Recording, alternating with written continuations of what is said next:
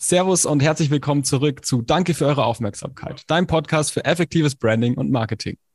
Ja, schön, dass ihr wieder dabei seid. Und heute, Leute, glaube ich, können wir mal ganz entspannt an die neue Episode rangehen, weil heute kann es hier quasi keine Katastrophe geben. Ihr werdet das Wortspiel gleich verstehen, denn unser heutiger Gast, äh, Inventit, hat sich zur Aufgabe gemacht, den Rettungs-, Katastrophen- und Zivilschutz in allen Bereichen nachhaltig zu unterstützen. Wir haben heute den Jan Schellhaas aus, den, aus dem Bereich Produktentwicklung und Marketing und außerdem den Lukas Kalnick, äh, der sich um Produktion, Vertrieb und so weiter kümmert, also äh, doppelte Manpower hier am Start. Oh, da können wir einiges abdecken. Wir sind schon ganz gespannt. Lieber Jan, lieber Lukas, schön, dass ihr heute am Start seid. Erzählt uns doch gerne mal direkt in euren Worten, was es mit Eventi so auf sich hat. Ja, hi zusammen. Danke für die Einladung. Ähm, was hat es mit Inventheit auf sich? Also Inventheit ist ein Startup, das sich mit dem Katastrophenschutz beschäftigt, und zwar mit der Bewältigung und der Vorsorge von Katastrophen. Ähm, Katastrophen werden immer häufiger auftreten. Wir haben es gesehen im Ahrtal, wir haben es jetzt letztens in Italien gesehen in Spanien. Der Klimawandel schreitet leider voran.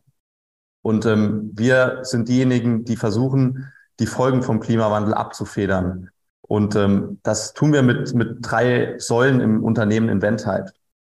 Das sind zum einen die Fahrzeugaufbauten, ähm, die Varilot Rescue Serie. Was, was ist es genau? Man kann sich vorstellen, wir, wir kommen aus dem technischen Hilfswerk, da, da ist die Idee zum Teil entstanden. Und wenn das technische Hilfswerk ähm, zu einem Einsatz gerufen wird. Man stellt sich zum Beispiel vor, ein Gebäude brennt. Ähm, dann hat die Feuerwehr das Gebäude gelöscht und das technische Hilfsfeld wird angefordert, um das Gebäude abzustützen, weil die Wände sind voll mit Wasser und es bedroht oder es ist Einsturzgefahr. Und dann musste vorher, bevor wir jetzt unsere Idee entwickelt hatten, immer jemand vom technischen Hilfswerk an die Einsatzstelle fahren, musste schauen, was wird da jetzt benötigt zum Abstützen und äh, hat es dann zurückgemeldet und dort hat man dann das Material von Hand aufgeladen. Wenn man Glück hatte, war ein Gabelstapler da. Ansonsten hat es sehr lange gedauert und wir haben uns überlegt, okay, das kann doch alles effizienziert werden, das kann besser gemacht werden, das kann schneller gemacht werden, ohne dass auch die Einsatzkräfte im THW, im Technischen Hilfswerk schon gestresst sind, bevor der Einsatz überhaupt losgeht. Deswegen haben wir uns eine Systematik äh, überlegt und ähm, den Barilot Rescue entwickelt, und man kann sich das vorstellen wie so ein fahrendes IKEA-Regal, das modular ist. Also das Einsatzmaterial ist von Anfang an alles verladen, alles, was man braucht, um jetzt zum Beispiel ein Gebäude abzustützen oder aber um eine Behelfsbrücke zu bauen, um, um eine Dekontaminationsschleuse aufzubauen für große Fahrzeuge. Also das ganze Material ist, ist standardmäßig im technischen Hilfswerk vorhanden, aber wir haben das Ganze systematisiert und es so gemacht, dass man das schnell einsatzbereit hat und einfach entnehmen kann. Also jeder Helfer kann da einfach rangehen und kann das ergonomisch entnehmen, ohne dass man da jetzt besonders viel Kraft braucht. Das ist so die erste Säule, Fahrzeugaufbauten. Neben dem Variolot Rescue haben wir da aber auch noch andere Produkte, wie zum Beispiel den Variolot Pump für die Wasserförderung über lange Wegstrecken oder ähm, was auch kommen wird, ist der Variolot Flood ähm, für die Hochwasservorsorge.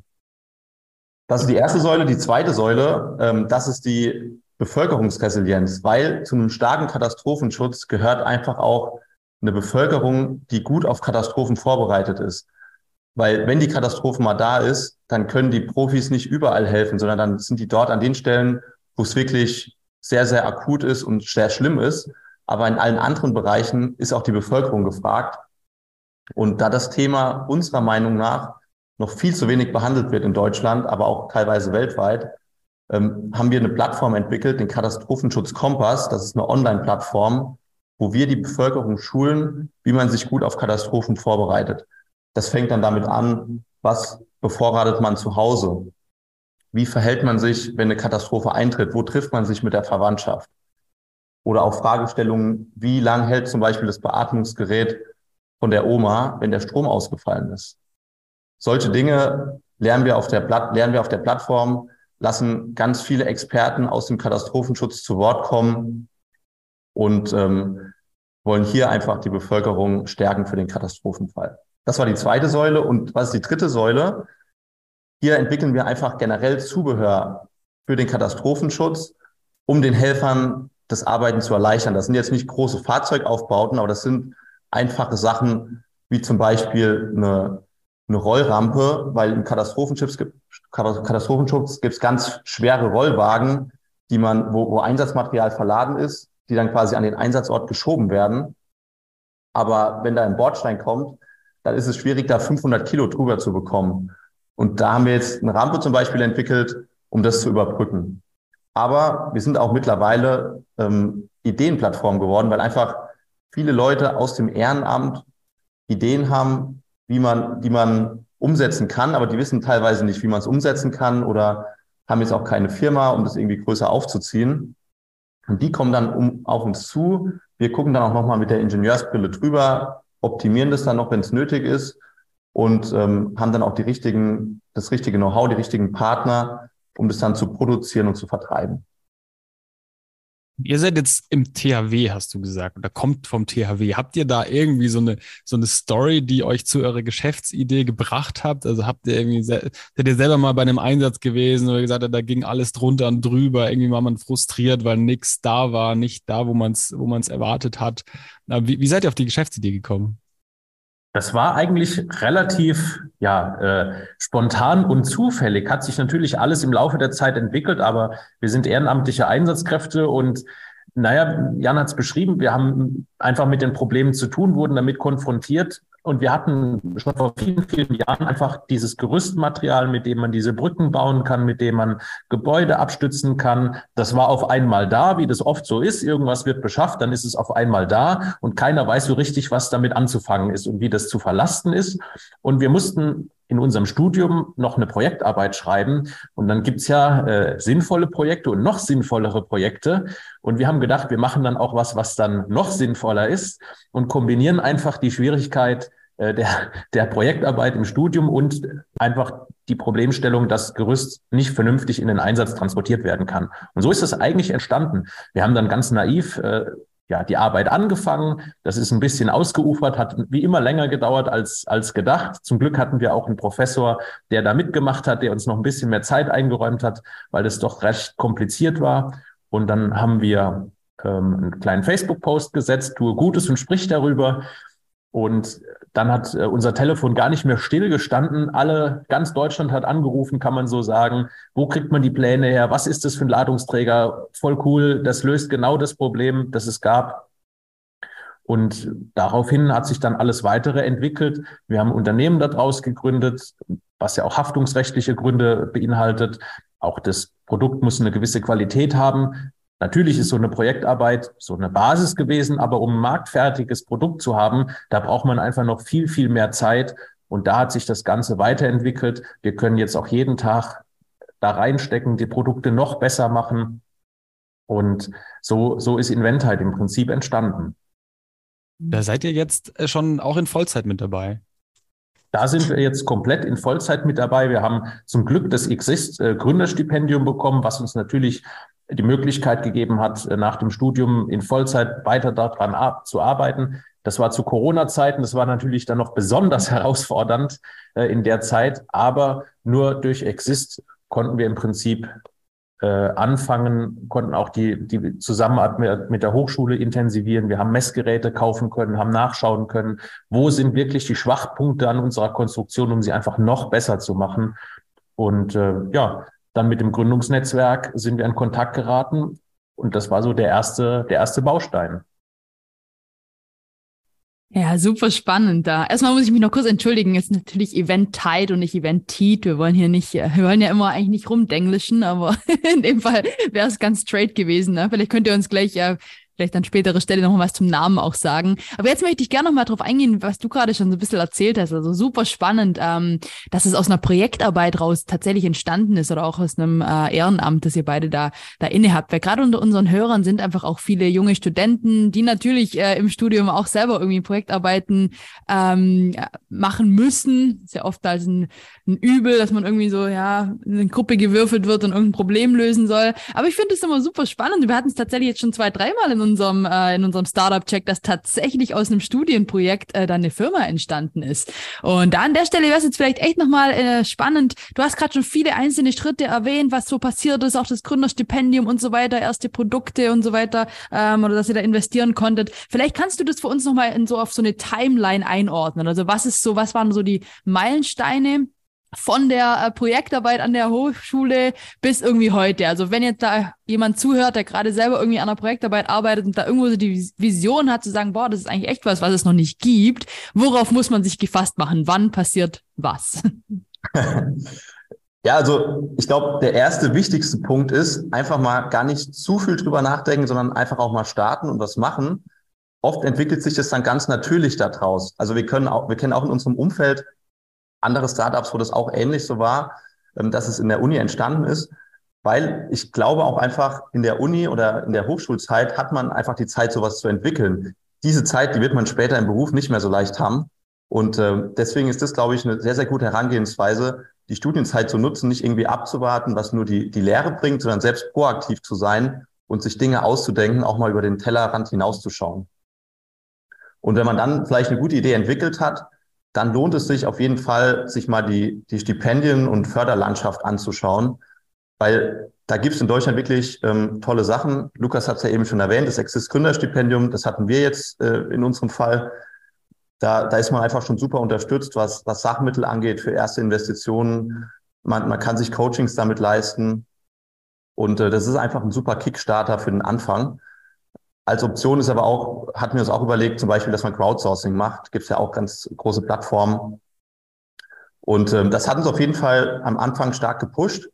Und dann war so ein bisschen der Punkt, dass wir geschaut haben, okay, ähm, wie, wie erweitern wir jetzt auch unser Netzwerk? Da, da haben wir, sind wir einfach auf viele Veranstaltungen gegangen, haben, haben, tolle Leute, haben tolle Leute kennengelernt.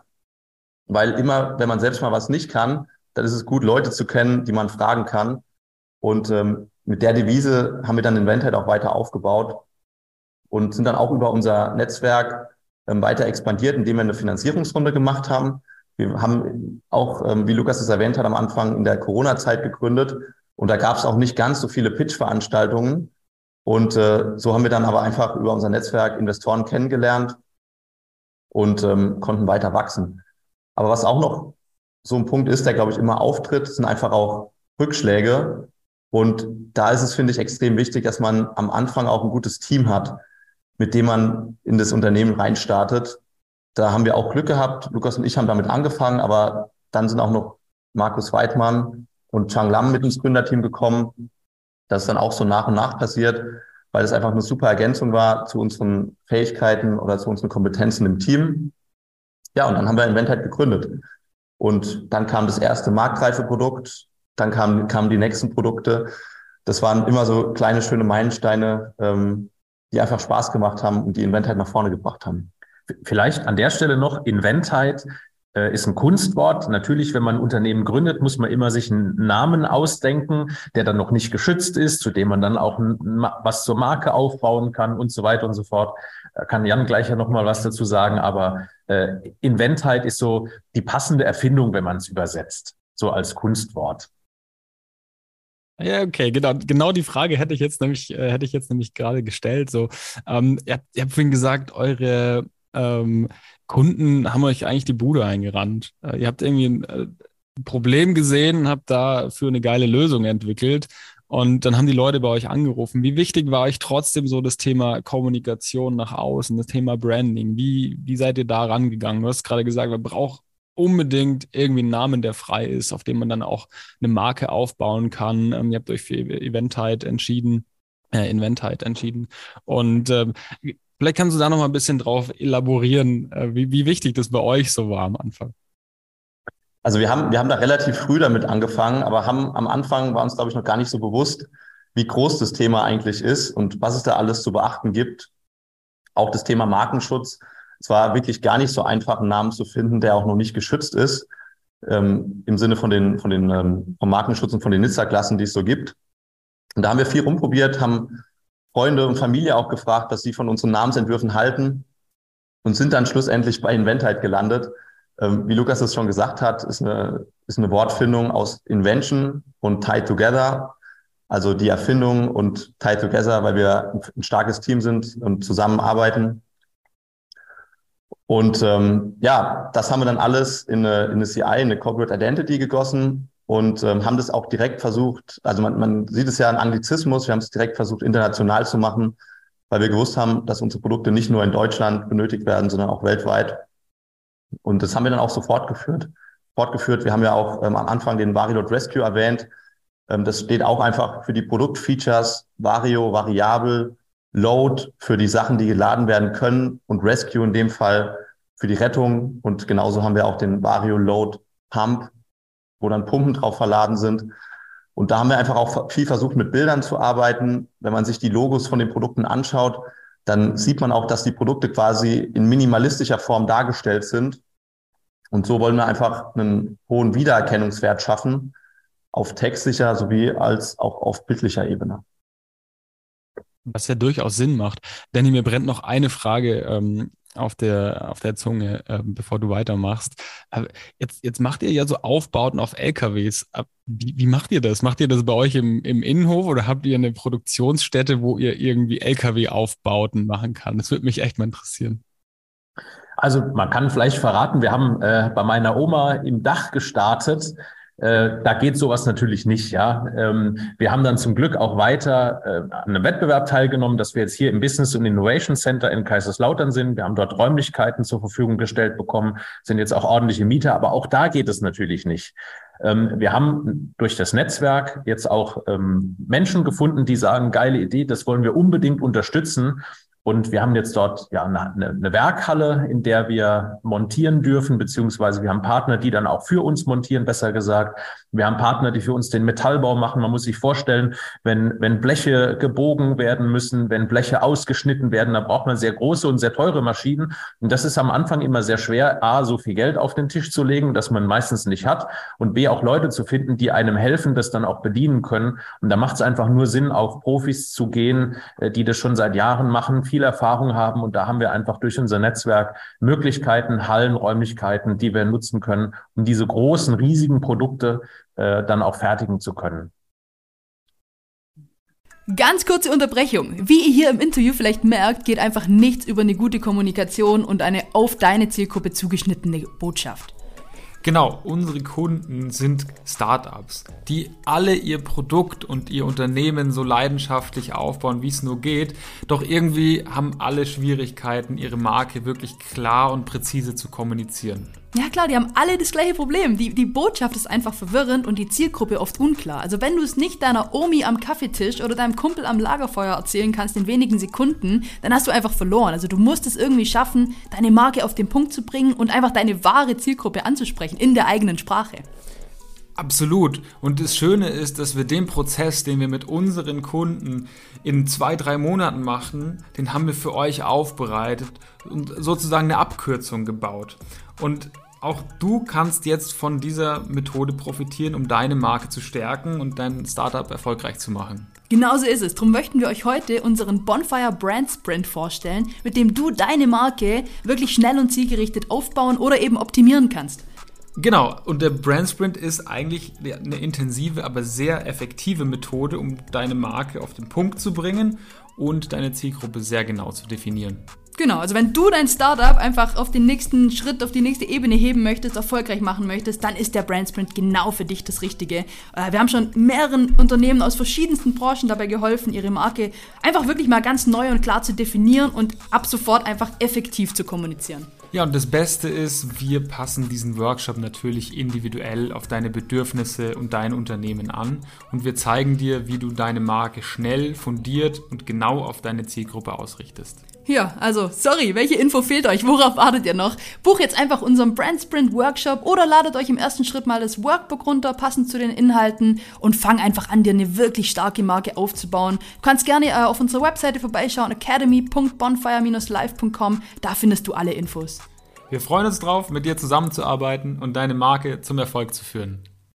Ja, das finde ich immer mega cool. Dachboden bei der Oma hatten wir noch nicht. Wir hatten schon klassisch Keller, Garage, was man so hört, aber das ist ja wirklich mal, wirklich mal sehr cool. Und bei euch, also man merkt so, ihr seid, ihr seid da voll mit drin, auch in der Operative. Ne? Ihr packt da mit an, ihr habt da den Background, ihr seht wirklich, was, was gebraucht wird, fast so ein bisschen hier Undercover-Boss-mäßig, wie man es aus dem einen oder anderen äh, TV-Format kennt. Ihr habt äh, zu Beginn auch schon mal erwähnt, dass da wirklich auch viele, ähm, viele Menschen euch Ideen mitgeben oder irgendwie ähm, ja, merken, boah, da gibt es Verbesserungspotenziale, wir wissen aber nicht, wie man es umsetzt. Inwieweit ist sowas äh, die Norm? Also wie weit äh, dürfen eure Produkte auch mitentwickelt werden, weiter verbessert werden von euren Kollegen beim THW und natürlich dann auch, sind schon weitere Produkte in Planung? Also inwieweit ist dieses ganze New Business, New Product Design äh, bei euch an der Tagesordnung? Also ähm, natürlich äh, freuen wir uns immer, wenn, wenn weitere Ideen zu uns kommen, äh, wenn alle anderen an unseren Ideen weiterentwickeln. Nur so kann der Katastrophenschutz insgesamt besser werden. Das hilft uns einfach, das hilft allen, die Ideen, die aus der Praxis kommen, weil die wenigsten haben dann vielleicht auch die Möglichkeit, sowas umzusetzen. Ich habe es gesagt, man braucht Maschinen, man braucht Werkzeuge. Meistens ist Prototypenfertigung auch sehr, sehr teuer. Und da können wir einfach zusammenkommen. Wir haben gute Partner, die auch ja, uns einfach in vielen Bereichen unterstützen und umso mehr Feedback in die Produkte einfließt, umso besser werden sie ja auch und umso mehr hilft es dann allen, die damit arbeiten. Von daher freuen wir uns natürlich immer, dass wir da jede Menge Support bekommen und jede Menge Unterstützung bekommen. Was ist eure große Vision? Ihr habt gesagt, ey, ihr habt mit Absicht einen englischen Namen gewählt. Wo wollt, wo wollt ihr hin? Genau, das ist nämlich der Punkt. Wir wollen den Katastrophenschutz weltweit verbessern. Also das ist so unser Ziel, dass wir überall eine, einen besseren Katastrophenschutz ähm, schaffen und zwar auf allen Ebenen. Also auf der Bevölkerungsebene, aber auch, dass wir die Rettungsorganisation unterstützen. Und das ist einfach so das große Ziel, worauf wir hinarbeiten. Wir sind jetzt auch, also das ist auch immer interessant, wenn man auf Messen geht. Das ist vielleicht auch noch so ein Tipp, den man mitgeben kann. Da haben wir auch einfach gemerkt, wie groß das internationale Feedback ist. Wir waren vor zwei Jahren, vor, vor einem Jahr auf der Interschutzmesse. Das ist so die Weltleitmesse für den Katastrophenschutz. Und da sind einfach alle Rettungsorganisationen aus der ganzen Welt. Und da war einfach ein riesiger Zulauf zu unseren Ideen. Und das wollen wir jetzt einfach weiter verfolgen, um die Varioload-Reihe und alle anderen Produkten in die Welt hinauszutragen. Ja, schaut auf jeden Fall oder klingt auf jeden Fall nach, als ob ihr da auf einem sehr, sehr guten Weg seid. Ich finde es Wahnsinn, wenn man euch so zuhört oder an welcher Stelle ihr auch schon seid oder wenn man sich auf eurer Website die Produkte anschaut, dass die, was die wirklich schon greifbar äh, irgendwie am Start sind. Schaut irgendwie aus, als ob sowas äh, fünf bis sieben bis zehn Jahre irgendwie dauert. Aber du hast erwähnt, ihr seid in der Corona-Zeit irgendwie erst so richtig, äh, richtig gestartet, also gar nicht mal so lang her. Von dem her ja, sind wir mal gespannt. Vielleicht dürfen wir euch in zwei, drei Jahren nochmal einladen und äh, bin ich gespannt, was bis dahin alles, wie viel ähm, sagt man so, Pins auf der Weltkarte dann irgendwie, irgendwie drinstecken, wo ihr irgendwo überall hin expandieren konntet. Ja, gegen Ende ähm, interessiert uns natürlich immer so, was sind so die größten und wertvollsten Learnings? Also was seit Beginn ähm, oder nochmal zurück damals zur Projektarbeit bis irgendwie heute, was ist euch alles so begegnet? Was steckt in eurem Rucksack an Erfahrungen, an, äh, ja, an Weisheiten, die ihr inzwischen einfach gesammelt habt und jedem jungen Gründer äh, oder Jungunternehmer gerne auch mit an die Hand geben wollt. Normalerweise sind es immer drei Dinge. Wenn ihr jetzt zu zweit seid, vielleicht kriegen wir äh, vier Dinge hin, jeder irgendwie zwei. Wenn nicht, auch kein Stress. Äh, schießt einfach mal los. Was habt ihr so, was kommt da hoch an Learnings? Okay, da schauen wir mal. Also ich glaube, das erste Learning kann man schon ganz gut ähm, auf das referenzieren, was du am Anfang gesagt hast, dass wir schon so viele Produkte haben und auch in relativ kurzer Zeit schon sehr viel entwickelt haben. Wobei man auch sagen muss, dass die Varilot Rescue Idee noch ein bisschen älter ist als zwei Jahre, weil wir vorher noch Projektarbeit hatten. Aber ich glaube, es ist einfach sehr wichtig, auch mal eine Pause einzulegen, wenn man mal ähm, viel gearbeitet hat am Ende der Woche und auch mal Erfolge zu feiern. Wenn es jetzt der erste Verkauf ist, wenn man eine Finanzierungsrunde abgeschlossen hat. Ich glaube, das haben wir am Anfang so ein bisschen vernachlässigt und haben das jetzt aber mehr und mehr etabliert. Und es ist einfach wichtig, wenn man viel arbeitet, auch mal eine Pause zu machen und das auch zu feiern. Das ist so das erste Learning. Dann, äh, wir haben es ganz kurz dargestellt, wir haben zu Corona-Zeiten gegründet. Äh, unglaublich herausfordernd, unglaublich kompliziert und unglaublich zeitaufwendig. Also es hat eigentlich immer alles länger gedauert, als wir gedacht haben, gerade so was das Thema Rechtliches angeht, die allein bis der Unternehmenszweck festgestellt war, bis da die, die Wortglauberei abgeschlossen war, bis das dann eingetragen werden konnte. Also es braucht immer alles länger, als man denkt. Wenn man jung und naiv ist, äh, kommt man da vielleicht schnell auf, auf äh, vorzeitige Schlüsse. Aber im Nachhinein äh, muss man einfach viel Zeit einplanen. Aber in der Zeit, in der es dann auf der rechtlichen Seite nicht weitergeht, kann man schon andere Dinge machen. Von daher äh, Zeit immer gut nutzen. Drittes Learning, würde ich sagen, ist einfach ein sehr gutes Netzwerk zu haben. Da haben wir jetzt ja auch schon so ein bisschen drüber geredet. Ohne, ohne unser Netzwerk wären wir, glaube ich, lange nicht an dem Punkt, an dem wir heute sind. Wir hätten zum Beispiel nicht diese tollen Räumlichkeiten, die wir hier haben. Wir sind quasi in einen Inkubator gezogen in der Corona-Zeit, wo alles andere zu war. Normalerweise hätten wir durch Stipendium ähm, an der Hochschule Büros gehabt, aber das war alles dann leider nicht möglich. Und so haben wir trotzdem einen Ort gehabt, an dem wir unsere Ideen weiter vorantreiben konnten. Man kann natürlich auch nur im Homeoffice arbeiten, aber ich glaube, gerade in einem Startup fehlt da so ein bisschen die Dynamik dann, wenn man sich nie so richtig sieht und zusammenarbeiten kann und Ideen entwickeln kann. Aber das ist so ein Punkt, oder auch die, habe hab ich ja auch kurz angesprochen, dass wir die Investoren für die Finanzierungsrunde gefunden haben. Das ging auch vor allem übers Netzwerk, aber auch viele andere Sachen im, im täglichen Alltag vom Startup sind einfach, ähm, oder da, da lehnt man sich aufs Netzwerk zurück. Und deswegen ist das auf jeden Fall ein sehr, sehr wichtiger Punkt der am Anfang, glaube ich, auch oft unterschätzt wird. Äh, viertes Learning, man kann nicht alles. Es funktioniert einfach nicht. Und man braucht einfach ein gutes Netzwerk. Das Wort ist schon ein paar Mal gefallen.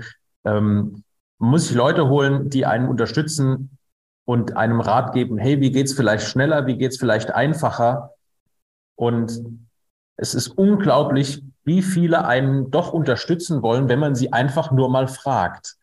Also Fragen öffnet so unglaublich viele Türen. Es klingt so banal, aber man muss es einfach tun und manchmal auch hartnäckig sein, dicke Bretter bohren, dass man an die richtige Stelle kommt.